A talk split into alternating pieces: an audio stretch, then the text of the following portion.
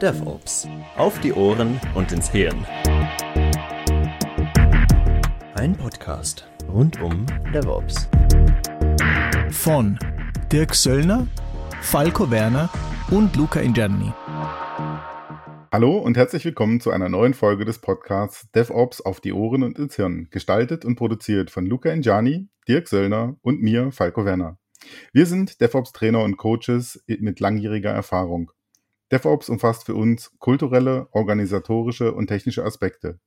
Wir freuen uns heute, das Thema Behavior Driven Development mit euch zu besprechen und wollen es von verschiedenen Seiten beleuchten.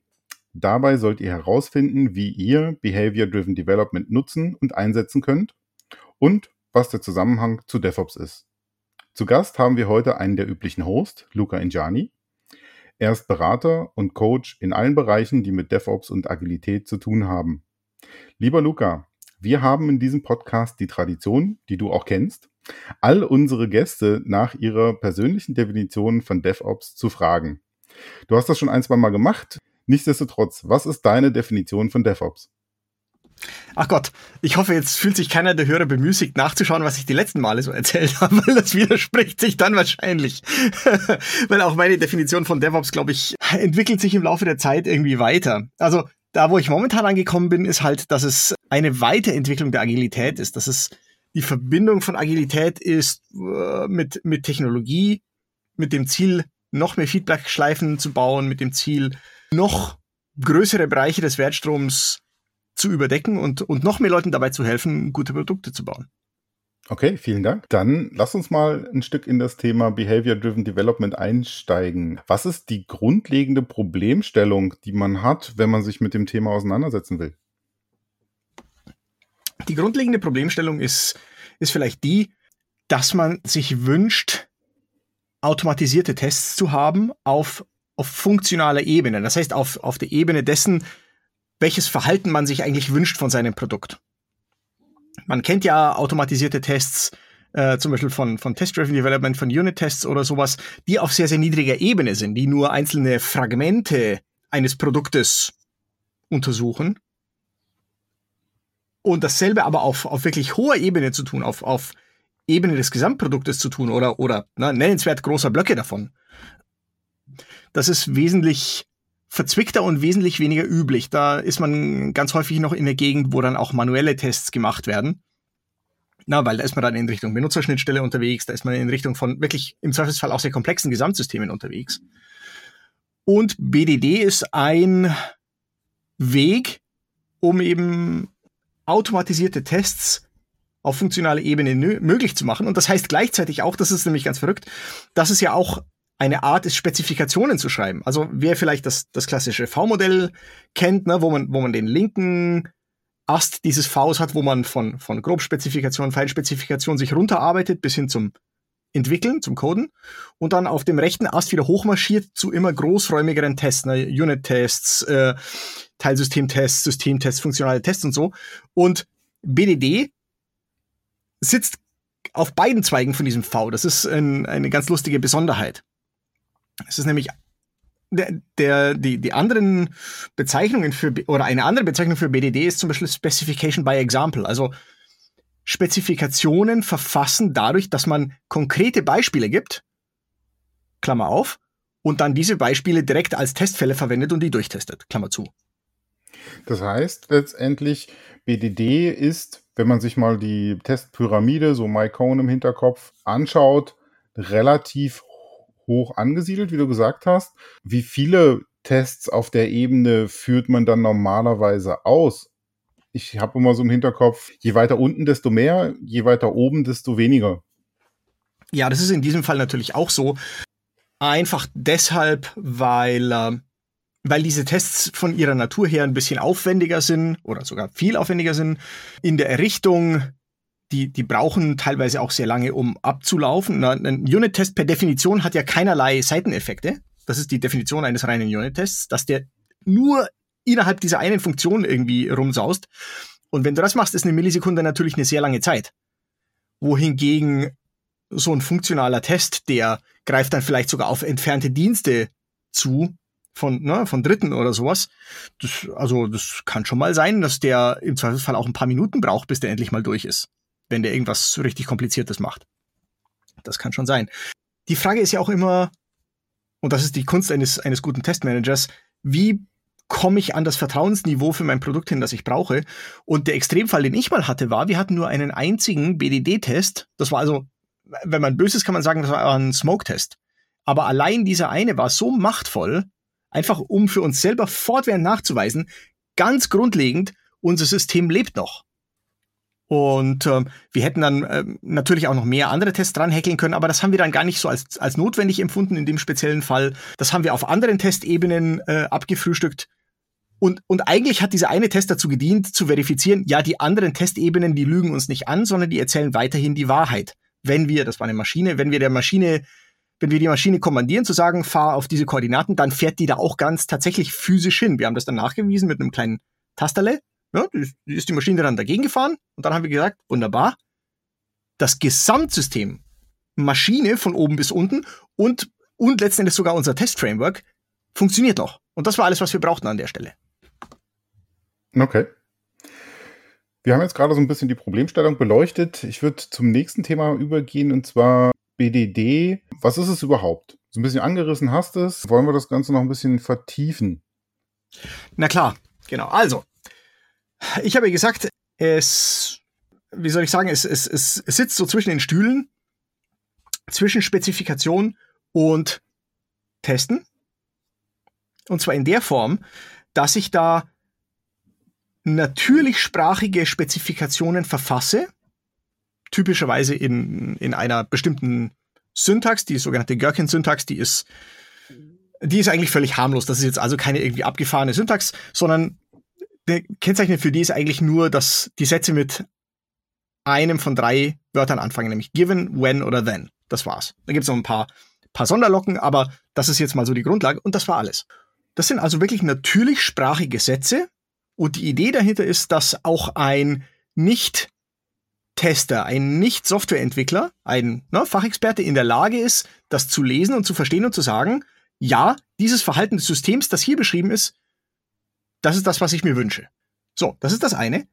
Und das andere ist, jetzt möchte ich die ja automatisiert ausführbar machen. Das muss ich also irgendwie die Brücke schlagen von diesen natürlichsprachigen Spezifikationen hin zu einer automatisierten Testausführung. Und um gleich alle vorweg zu beruhigen, also da kommt jetzt keine KI, die versucht, englische Sätze in, in Testcode umzuwandeln, sondern an der Stelle muss dann schon ein menschlicher Tester eben tatsächlich Testcode verfassen und was ein, eine BDD-Engine dann macht, ist, dass sie, dass sie ein Mapping durchführt. Ne? Dass sie sagt, okay, wenn ich, wenn ich diesen natürlichsprachigen Satz lese, dann verstehe ich daraus, aha, ich muss folgende, weiß nicht, Ruby-Funktion, Python-Funktion, wie auch immer du deine Tests konkret implementierst, ausführen und dann, ne, und, und auf diese Weise bekomme ich dann meine automatisierten Tests. Mhm.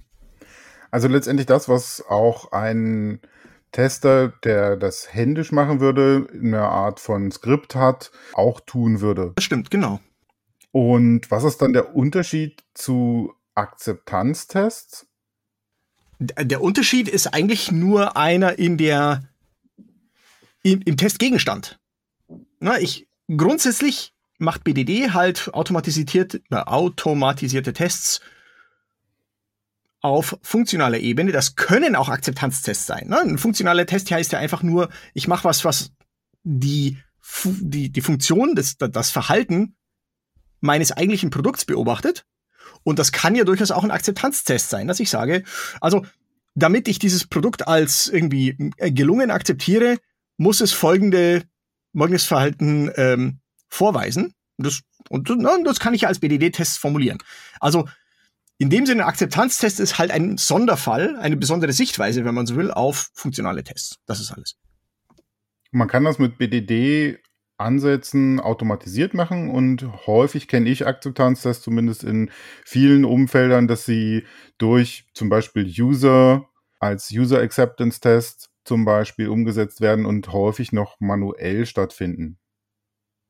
Genau. Und du kannst ja da das Ding einfach äh, umdrehen und kannst sagen, ich setze mich nicht erst mit meinen Fachexperten zusammen, wenn das Produkt fertig gemacht ist, sondern ich setze mich mit ihm im Vorfeld hin und dann soll er mir mal einfach erzählen, was erwartet er denn? Was will er denn sehen von diesem System, dass er sagt, so passt mir das? Und dann schreiben wir das in dieser Gherkin-Syntax hin. Und dann haben wir einen fertigen Testfall. Den können wir zu jedem Zeitpunkt neben dieses System halten und sagen, gefällt uns, was wir sehen. Sind die Tests schon grün? Das heißt, wir können Akzeptanztests auch dann machen, wenn wir kurz vorm Release stehen und der Fachexperte vielleicht im Urlaub oder im Wochenende oder an anderer Stelle ist und machen uns damit ein Stück unabhängiger. Ja, das ist richtig. Du gewinnst halt ganz grundsätzlich all die Vorteile, die du aus automatisierten Tests hast. Genauso wie du sagst, man, man gewinnt diese Unabhängigkeit. Man gewinnt sicherlich Geschwindigkeit, man gewinnt auch die Wiederholbarkeit. Ich muss den jetzt nicht ständig irgendwie neue sagen und sagen, hier, probier nochmal, probier nochmal, geht's jetzt und so, sondern zu jedem Zeitpunkt während der Entwicklung kann ich einfach meine BDD-Test-Suite laufen lassen und kann mich selber vergewissern, geht noch alles? Ne? Oder habe ich jetzt versehentlich irgendwo anders was kaputt gemacht zum Beispiel?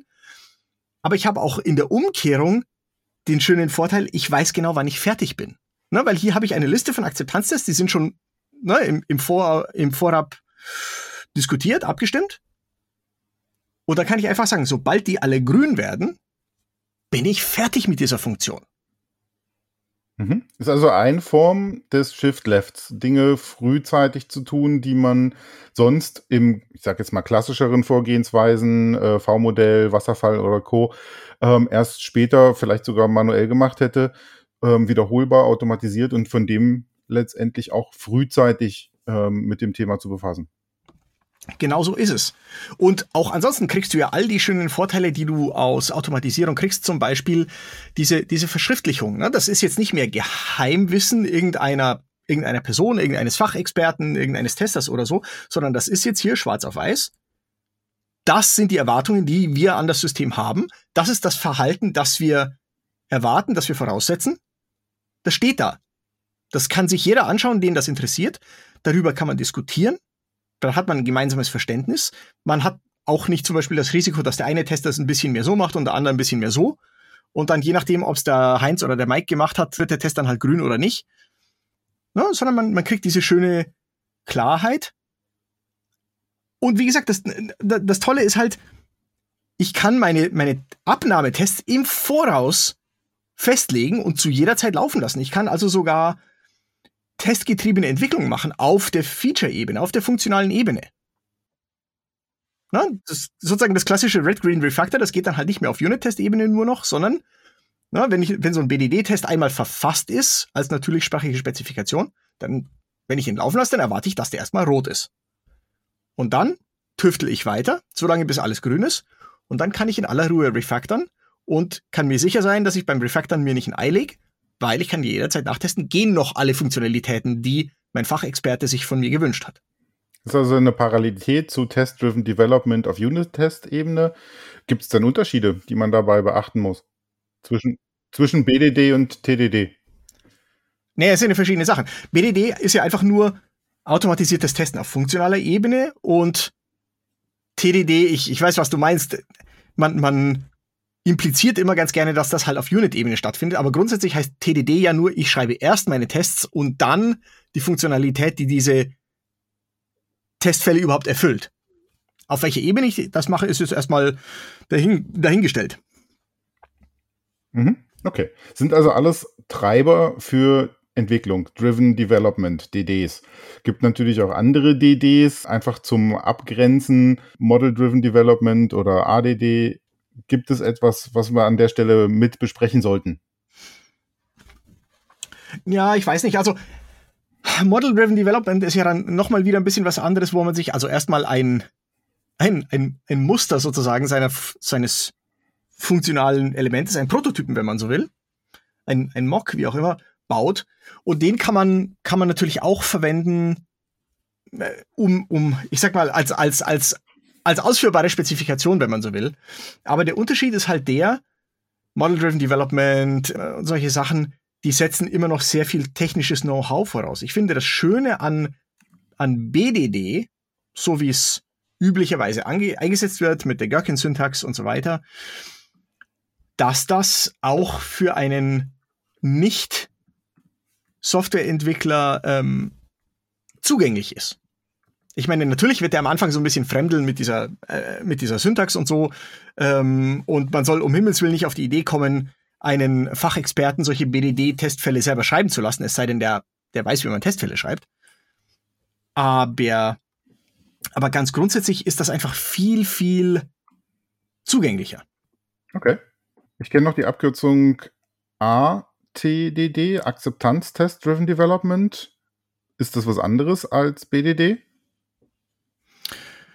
Ja, es hat halt eine andere Sichtweise. Also du kannst ATDD auch mit Hilfe eines BDD-Frameworks machen. Verstehst du? Du kannst ja Akzeptanztests verfassen mit deinem BDD-Framework deiner Wahl und dann auf diese Weise testgetrieben entwickeln. Kannst du machen.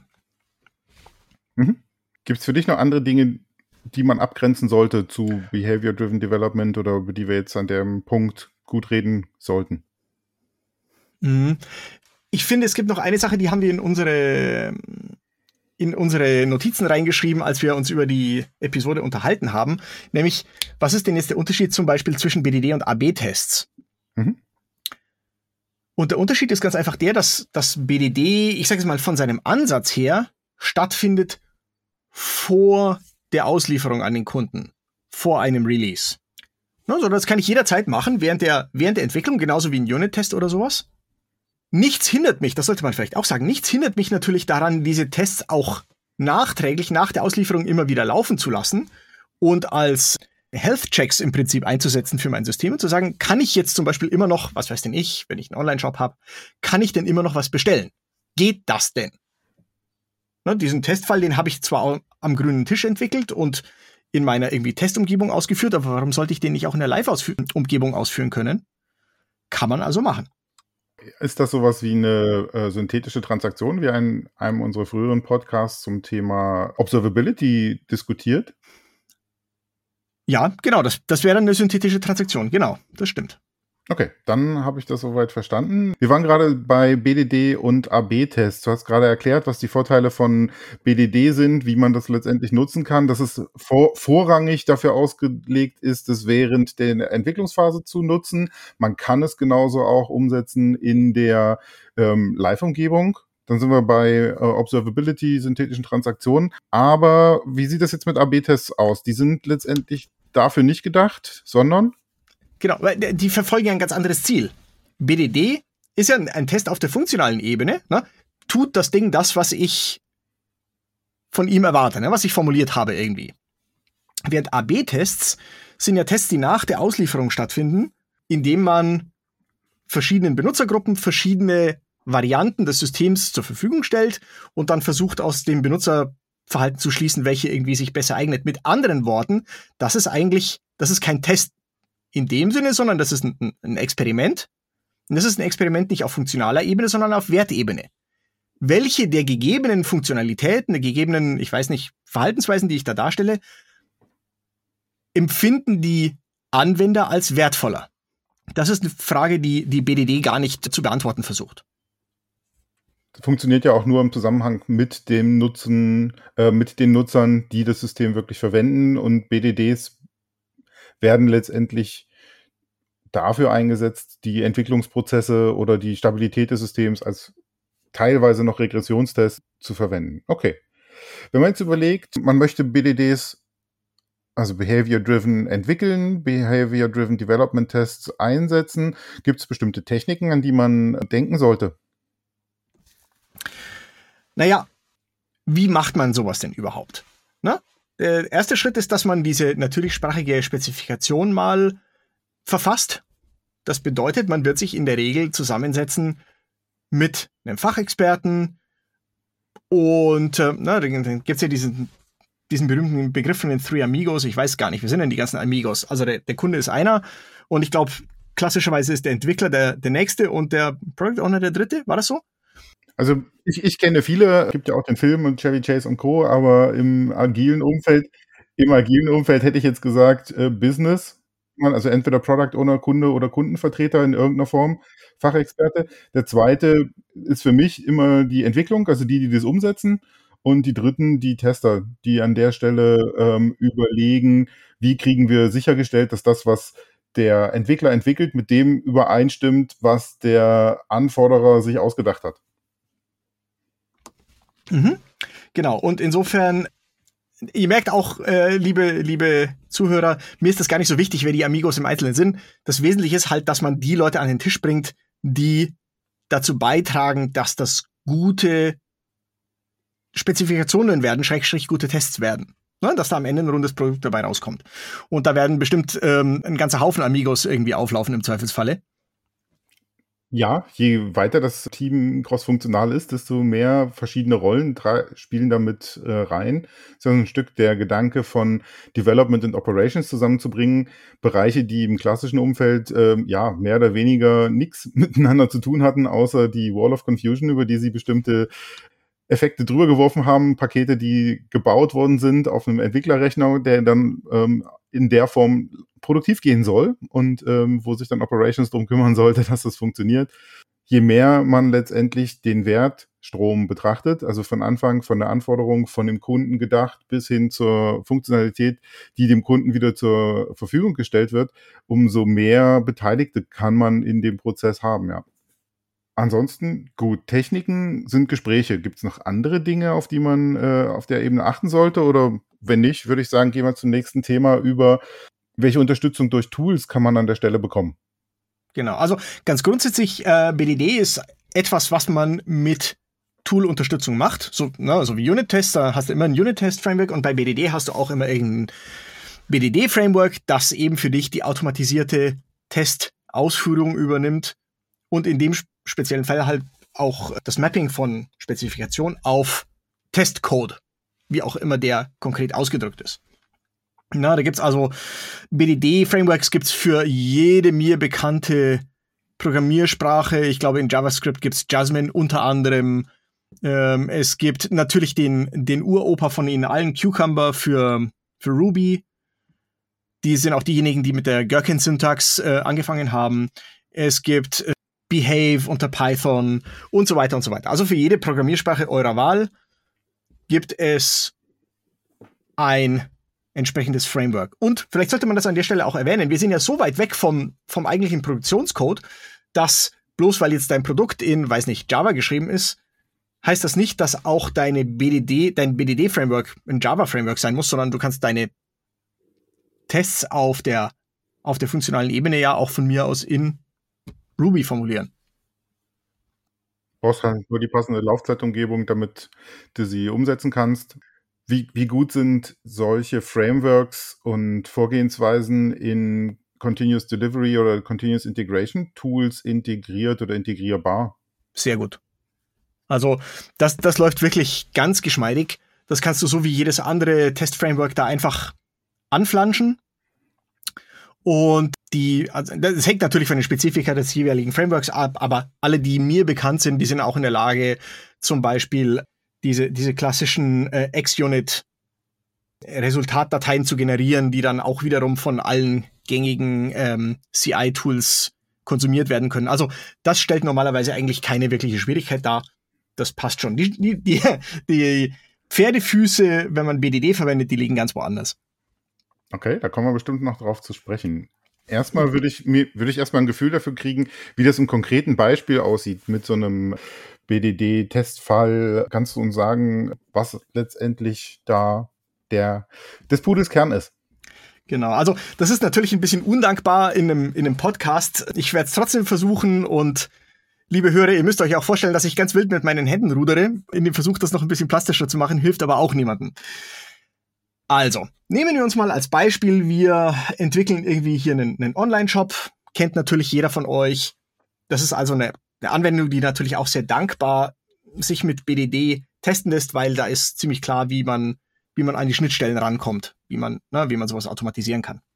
Und da würde ich hergehen und würde ich eine Spezifikation verfassen. Okay, sagen wir mal, es geht jetzt erstmal darum, sich einzuloggen oder sowas.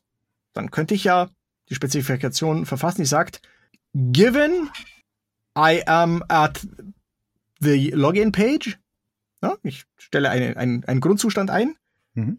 when I enter the correct password, then, wie sagt man, I'm transferred to the welcome page. oder sowas. Mhm. Na, das, das wäre ein ganz klassischer Ablauf und ihr merkt schon, liebe Hörer, da habe ich natürlich ein bisschen was rausgelassen. Man braucht bestimmt außer dem Passwort auch noch einen Benutzernamen oder so.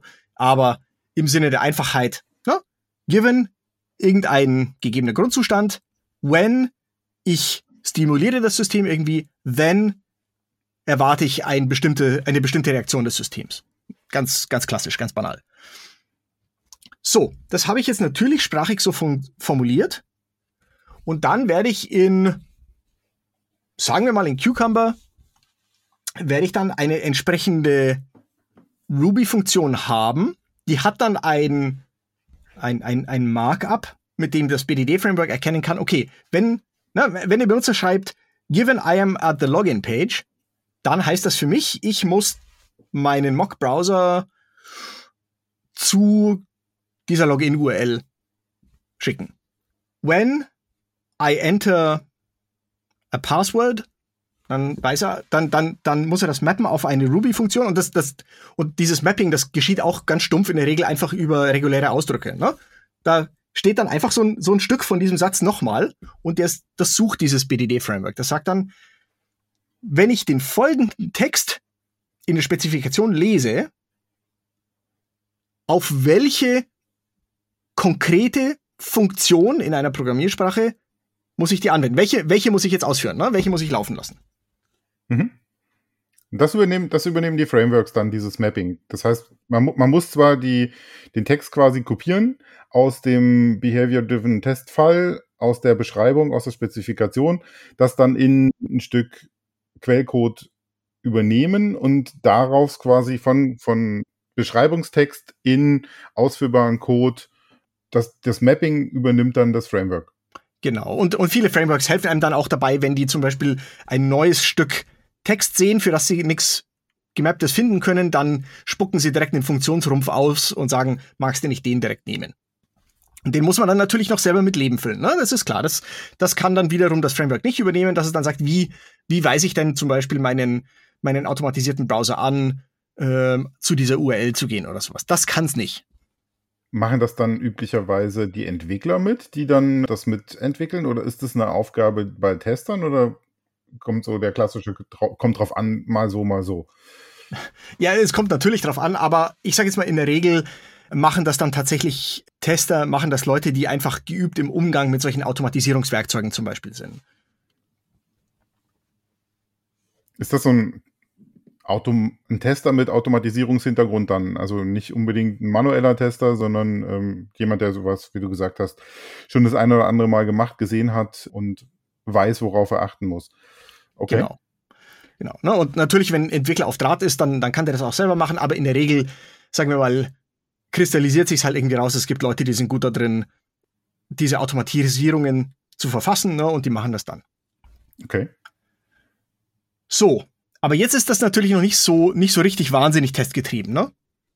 Weil jetzt muss ich ja trotzdem immer noch eine Spezifikation verfassen und dann muss jemand einen Test verfassen, das kann er zwar auch gleich machen, aber jetzt kommen wir zu etwas, was sich in der Praxis häufig als sehr charmant herausstellt, nämlich die Anzahl der verschiedenen Aktionen, die man tatsächlich ausführt gegen, einen, gegen eine Software, sind relativ gering. Ne? Zum Beispiel geh zu einer URL oder so. Na, du hast vielleicht 100 verschiedene URLs in deinem Produkt, aber ganz grundsätzlich zu einer URL gehen ist ja immer dieselbe Funktion. Der Witz ist nämlich, du kannst die natürlichsprachige Spezifikation auch parametrieren. Da gibt's dann auch, ne, je nachdem welches Framework, gibt's da verschiedene Auszeichnungen. Beliebt sind geschweifte Klammern zum Beispiel. Und dann weiß dieses Framework auch, es gibt zum Beispiel eine generische Funktion, geh zu einer URL und dann in der natürlichsprachigen Spezifikation steht dann in geschweiften Klammern drin, was denn in dem Fall die konkrete URL ist. Was ich, äh, http doppelpunkt doppelslash localhost slash login, was auch immer. Ne? Mhm.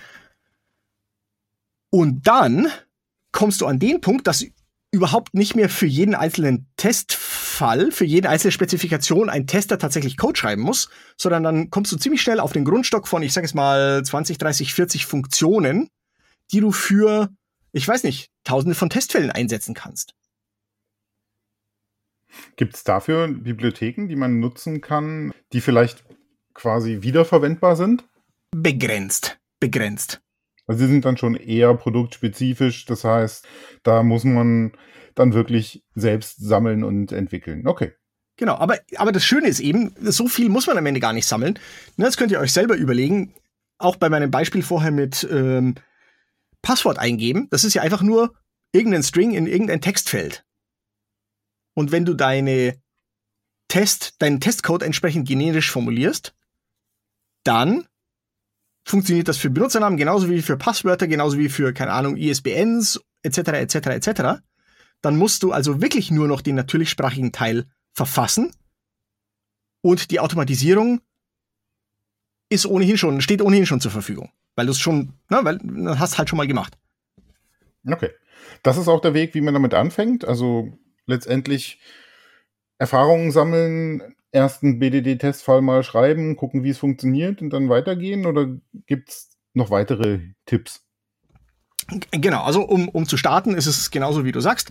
Da würde ich mir erstmal irgendein, ich sage jetzt mal, leicht zugängliches Stück Funktionalität nehmen und da einfach mal so ein bisschen das ausprobieren. Und da hat man relativ schnell, glaube ich, auch recht gute Erfolge. Gerade mit dem, was ich gerade beschrieben habe, so, so eine Login-Funktion oder sowas, die, na, ich sage jetzt mal, wenn du es noch nie gemacht hast, wahrscheinlich hast du innerhalb von einer voller Stunde einen, nennen wir es mal Hello World Test. Das ist also sehr verlockend. Ich finde aber leider, BDD ist so ein bisschen heikel, weil es gehört zu den Techniken, für die man schon so ein bisschen Erfahrung braucht, ein bisschen Fingerspitzengefühl braucht, weil es relativ leicht ist, in die falsche Richtung zu laufen und das sehr lange nicht zu merken. Okay, woran kann man das erkennen? Oder was typische Fehler, die man vermeiden kann oder Risiken, die, die man be beachten sollte? Also es, es, gibt eine Reihe von Risiken. Ein Risiko, dem man sich ähm, vielleicht einfach durch, durch Disziplin ein bisschen entledigen kann, ist, dadurch, dass du dieses Mapping hast von natürlichsprachig auf irgendwie eine Funktion, ist es relativ leicht möglich, dass man nicht so richtig realisiert, dass es eine Funktion schon gibt und dann hast du vielleicht irgendwie drei, vier, fünf, sechs Funktionen, die alle dieselbe Funktionalität eigentlich äh, implementieren, sagen wir mal, zu einer URL gehen oder sowas. Mhm. Weil, ne, da, da hilft es also, wenn man sich wirklich so, ein, so eine sehr klare Sprechweise überlegt und ein sehr klares Vokabular überlegt, um solche Dubletten zu vermeiden, die ja dann auch irgendwann mal ähm, zu, zu Schwierigkeiten führen können. Ne? Also manche Tests funktionieren dann und manche funktionieren nicht, je nachdem, welche der Methoden sie aufrufen oder sowas. Das ist also das eine. Das andere ist, wie formuliere ich eigentlich meine Spezifikation? Vielleicht hat der eine oder andere von euch, liebe Hörer, schon gerochen. Ich könnte ja jetzt dieses, dieses given I am at, ähm, you know, äh, at the Login Page oder sowas, das kann ich entweder so formulieren, sehr, ich sage mal, spezifisch und natürlichsprachig, oder ich kann es formulieren als given I am at the URL so und so. Dann wäre es viel leichter zu parametrieren, aber ist nicht mehr produktspezifisch, sondern ist dann halt irgendwie so ein bisschen so beliebig. Liest sich nicht mehr so schön, gerade für fachfremde Leute, die vielleicht nicht so richtig geübt darin sind, URLs zu lesen. Da kann man also sich auch viel kaputt machen. Da kann man sehr viel Wiederverwendbarkeit überraschenderweise auch wieder einbüßen, sogar mit dem, mit dem Versuch, Dinge generischer zu machen. Da gibt's aber kein Patentrezept dafür, sondern da muss man genauso die richtige Formulierungsebene finden, wo man sagt, das ist ne? natürlich sprachig, Menschen aber andererseits halt auch noch griffig umzusetzen für einen, für einen gewieften Testautomatisierer, der sagt, ah, das kann ich hier parametrieren, da kann ich, ne, das kann ich, kann ich verallgemeinern. Da gibt's ganz viele Möglichkeiten, sich in die Nesseln zu setzen, leider. Okay. Wie sieht es denn mit Kontexten aus, bei dem Entwicklungsteams, Betriebsteams oder von mir aus auch kombinierte Teams im DevOps zusammenarbeiten oder vielleicht auch in größeren Kontexten, wenn man jetzt ein Produkt hat mit vielen Komponenten in einem Umfeld, keine Ahnung, von mehreren hundert äh, Teammitgliedern. Dass man, dass man einen BDD-Test hat, der wirklich auf einer Team von Teams-Ebene das Verhalten eine, eine, eines wirklich großen Stücks System testen oder des Gesamtsystems, meinst du?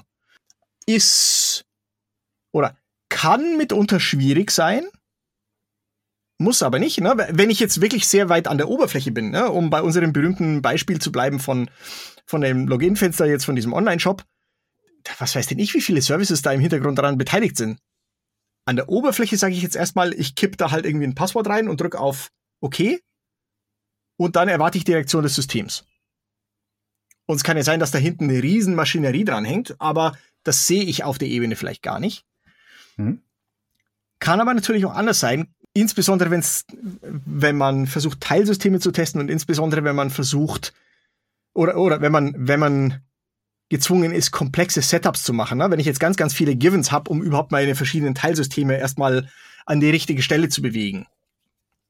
Na, wenn ich mitten im ne Bestellprozess ne, bist. Genau, und dann geht's darum, ne, mache ich es mit der Kreditkarte oder mache ich es auf Rechnung oder sowas, dann muss ich halt schon mal so einen riesen Dutch vorne weg machen, bis ich überhaupt mal an dem Punkt angekommen bin, um den es mir eigentlich geht. Da kann's, kann, kann's mühselig sein, sage ich mal. Aber ich glaube, gerade in solchen komplexen Kontexten zeigt sich dann auch wirklich der große Wert, weil jeder Einzelne in dieser Kette kann einfach zu jedem Zeitpunkt diesen Text, diesen Test aus dem Regal nehmen und sagen, funktioniert's noch? Wenn ich jetzt mein Teilsystem in der folgenden Weise abändere, geht das Gesamtsystem noch? Das wird wahnsinnig machtvoll, weil du dir noch so eine, so eine Sicherungsebene einziehst auf dieser hohen Ebene, auf der funktionalen Ebene, auf der Systemebene, auf der Teams von Teams Ebene. Okay, kann ich mir gut vorstellen. Äh, dann ist so ein bisschen die Frage, wie hängt das Ganze zusammen mit dem Zuschnitt von Anforderungen, also User Stories auf Teamebene, vielleicht auch Features, Capabilities, Epics auf äh, übergeordneten Ebenen? Ja, also gr grundsätzlich kann ich es auf all diesen Ebenen einsetzen, auch parallel. Ne? Es hindert dich ja überhaupt niemand daran, BDD-Style Tests zu schreiben auf der User Story Ebene und das innerhalb des Teams einzusetzen für den Nachweis, dass meine Teilkomponente macht, was sie soll. Und das zugleich zu machen, vielleicht auf der Epic-Ebene oder sowas, und zu sagen, naja, ein, ein ganz großer Abschnitt meines Systems, dann kann ich hier durch automatisierte Akzeptanztests zum Beispiel einfangen und ausdrücken. Kann ich machen. Okay. Sind das dann letztendlich das, was man sonst als Erfolgs- oder Akzeptanzkriterien zu jedem dieser Elemente in einem äh, Backlog mit ähm, aufschreiben würde, einfach in einer anderen Syntax, damit es dann, dann realisierbar ist?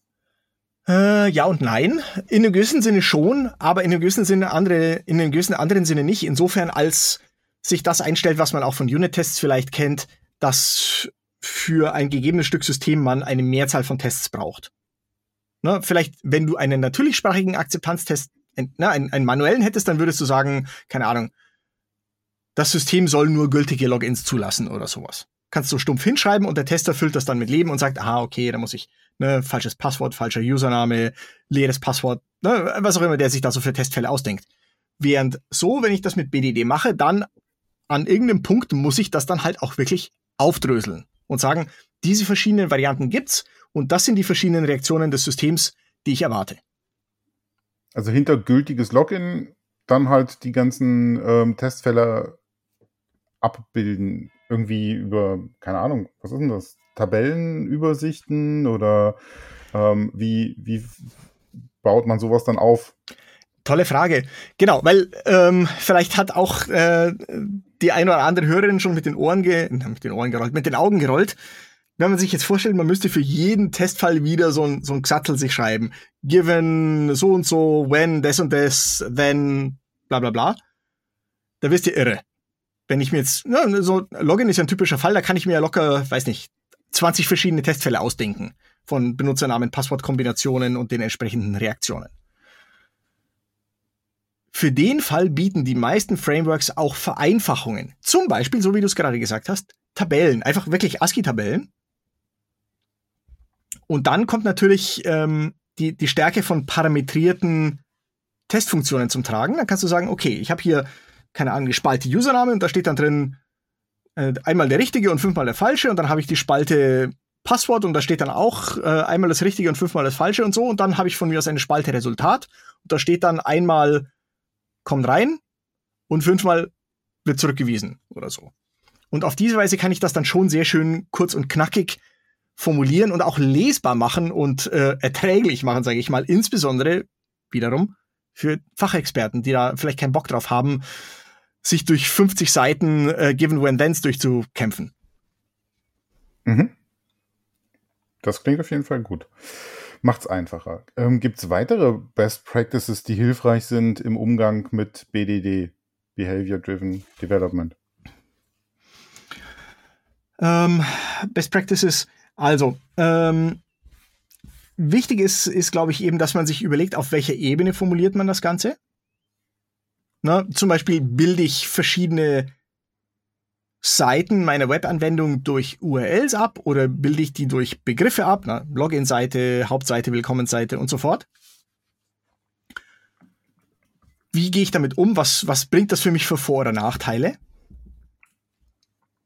Das hängt auch immer so ein bisschen davon ab, was die Frameworks jeweils dann für Möglichkeiten bieten, um vielleicht Aliasse zu definieren und solche Dinge mehr. Ähm ich muss mir Gedanken machen, wie ich äh, wie ich meine Testfälle auf verschiedene Dateien aufteile. Darüber haben wir noch gar nicht gesprochen. Ne? Das sind ja immer Textdateien. Oder das ist der übliche Fall. Das sind, sind einfach Textdateien. Und ich, und es bietet sich dann häufig an, einzelne Dateien auszuführen. Wenn man, na, wenn ich mir jetzt vorstelle, ich habe eine riesen Testsuite mit ein paar hundert äh, BDD-Testfällen, das, das kann schon mal eine erkleckliche Zeit dauern, bis die mal durchgerattert sind. Und dann macht es natürlich Sinn, sich da schöne Teilmengen zu überlegen, zu sagen, okay, das da ist, keine Ahnung, dieser Microservice. Oder das da sind genau die Funktionen, die momentan gerade heiß sind. Oder das sind die besonders wichtigen Kernfunktionen, die müssen auf alle Fälle gehen. Oder sowas.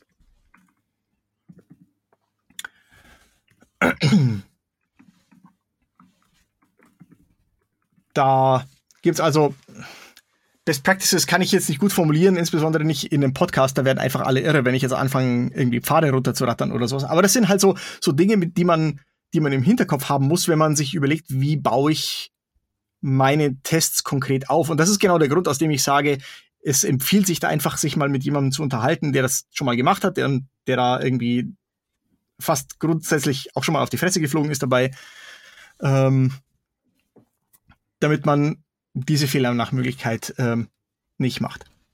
Mhm. Gut, man kann natürlich mit Leuten reden, die das schon gemacht haben, direkte Erfahrung gesammelt haben oder auch ähm, vielleicht in der Literatur ein Stück nachschlagen. Gibt es denn aus deiner Sicht Beispiele, Bücher, ähm, andere Quellen, die sinnvoll sind, über die man ähm, sich das Thema ein Stück näher bringen kann? Ja, also das, das klassische Buch dazu ist, glaube ich, ähm, Specification by Example von Gojko Adzic. Ähm, liest sich ganz gut, ist auch nicht allzu dick. Das sind, lass mich lügen, 180 Seiten oder so. Ähm, das ist wirklich eine schöne Einführung in das Thema. Ansonsten, ähm, lustigerweise, das kann man vielleicht auch sagen, das, ist, das, scheint so stark abhängig von der jeweiligen ähm, von der jeweiligen Vertikalen zu sein, in der man unterwegs ist, wie stark BDD genutzt wird. Das scheint im Banken- und Versicherungssektor recht weit verbreitet zu sein, ähm, aber in anderen Sektoren zum Beispiel nicht so sehr. Insofern, ähm, wenn man Glück hat, findet man da auch schon Kollegen in eigenen Unternehmen, die das mal ausprobiert haben und äh, bei denen man sich dann Erfahrungen abholen kann. Ansonsten kann man natürlich auch ähm, sich Hilfe von außen holen. Vielleicht kann ich an der Stelle kurz erwähnen, ähm, na, auch, auch Vampire bietet dazu ähm, Kurse und Workshops an und, äh, und Beratung. Genau, aber um das wirklich nochmal abschließend zu sagen, ich wünschte, mehr Leute würden es verwenden, weil ich finde, es ist so ein tolles Werkzeug und es ist eigentlich nicht so aufwendig damit anzufangen und man kann ja auch, ne, man kann ja erstmal echt kleine Brötchen backen. Dann machst du halt mal nur fünf Testfälle. Das sind immer noch, das sind immerhin noch fünf mehr als gar nichts. Und die können einem so viel Sicherheit geben auf dieser Ebene des Gesamtsystems. Und dann kann man ja in aller Ruhe Erfahrungen sammeln und kann in aller Ruhe herausfinden, wo für eine da die goldene Mitte liegt. Ne? Wie viele BDD-Testfälle möchte ich denn eigentlich ganz gerne haben? Wie viele funktionale Tests möchte ich gerne haben, wieder, ne, die Testpyramide, wie, wie dick will ich dann die Spitze von der Pyramide machen?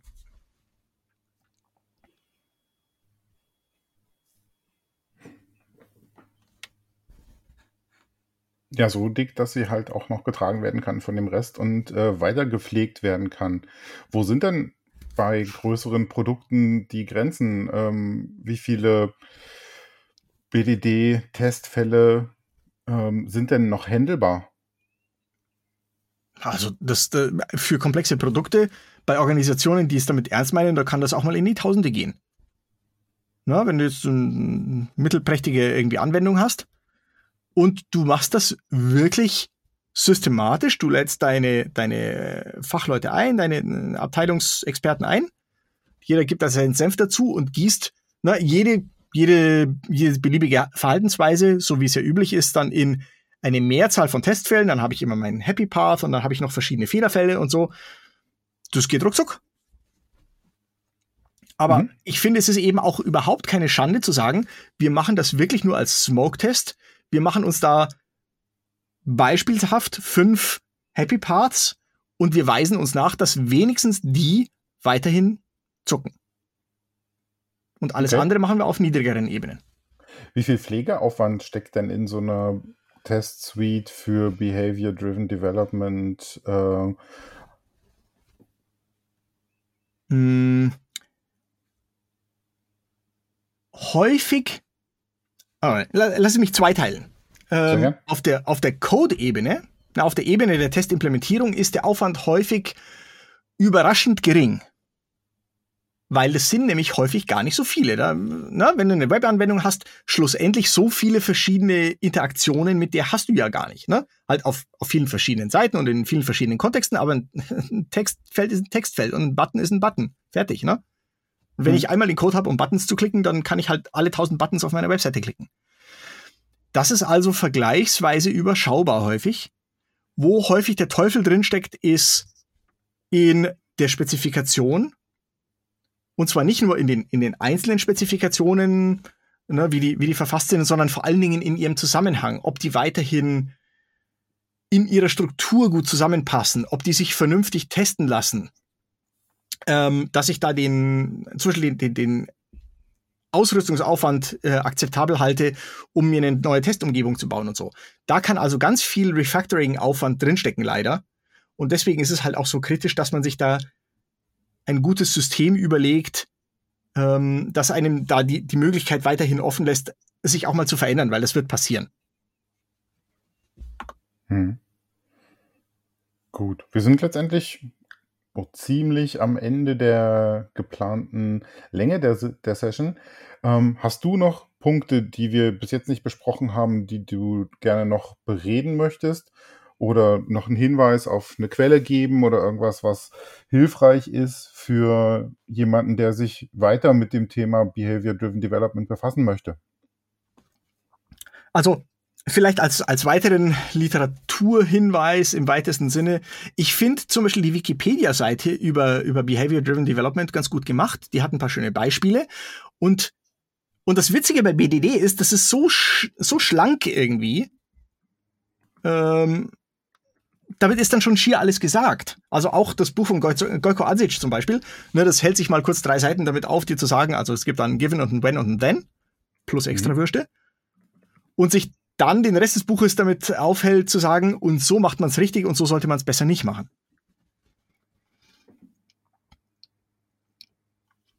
Und wie gesagt, probiert's aus. Ähm, es soll euer Schaden nicht sein. Und wie gesagt, ich erinnere nochmal an mein Eingangsbeispiel. Wir hatten ein, ein Produkt, wo wir nur einen einzigen Test hatten. Es war also fast ein bisschen übers Ziel hinausgeschossen, dass wir das als BDD formuliert haben. Aber es war einfach hilfreich für uns damals auch zu durchdenken, was, was wollen wir denn? Was soll das Ding denn machen? Und dann hatten wir schon so formuliert, dann haben wir es direkt so gelassen. Ähm, das ist so machtvoll, diese, diese Sicherung im Rücken zu haben, dass man sagt, ganz grundsätzlich kann ich das Gesamtsystem automatisiert durchtesten.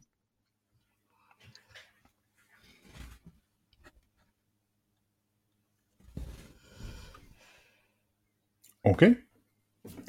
Dann würde ich sagen, vielen Dank für all deine Gedanken und Beiträge. Ich hoffe, unsere Hörer interessieren sich auch für ähm, das Thema BDD dadurch mehr als zuvor. Gibt vielleicht eine Anregung für den einen oder anderen, es wirklich zu tun.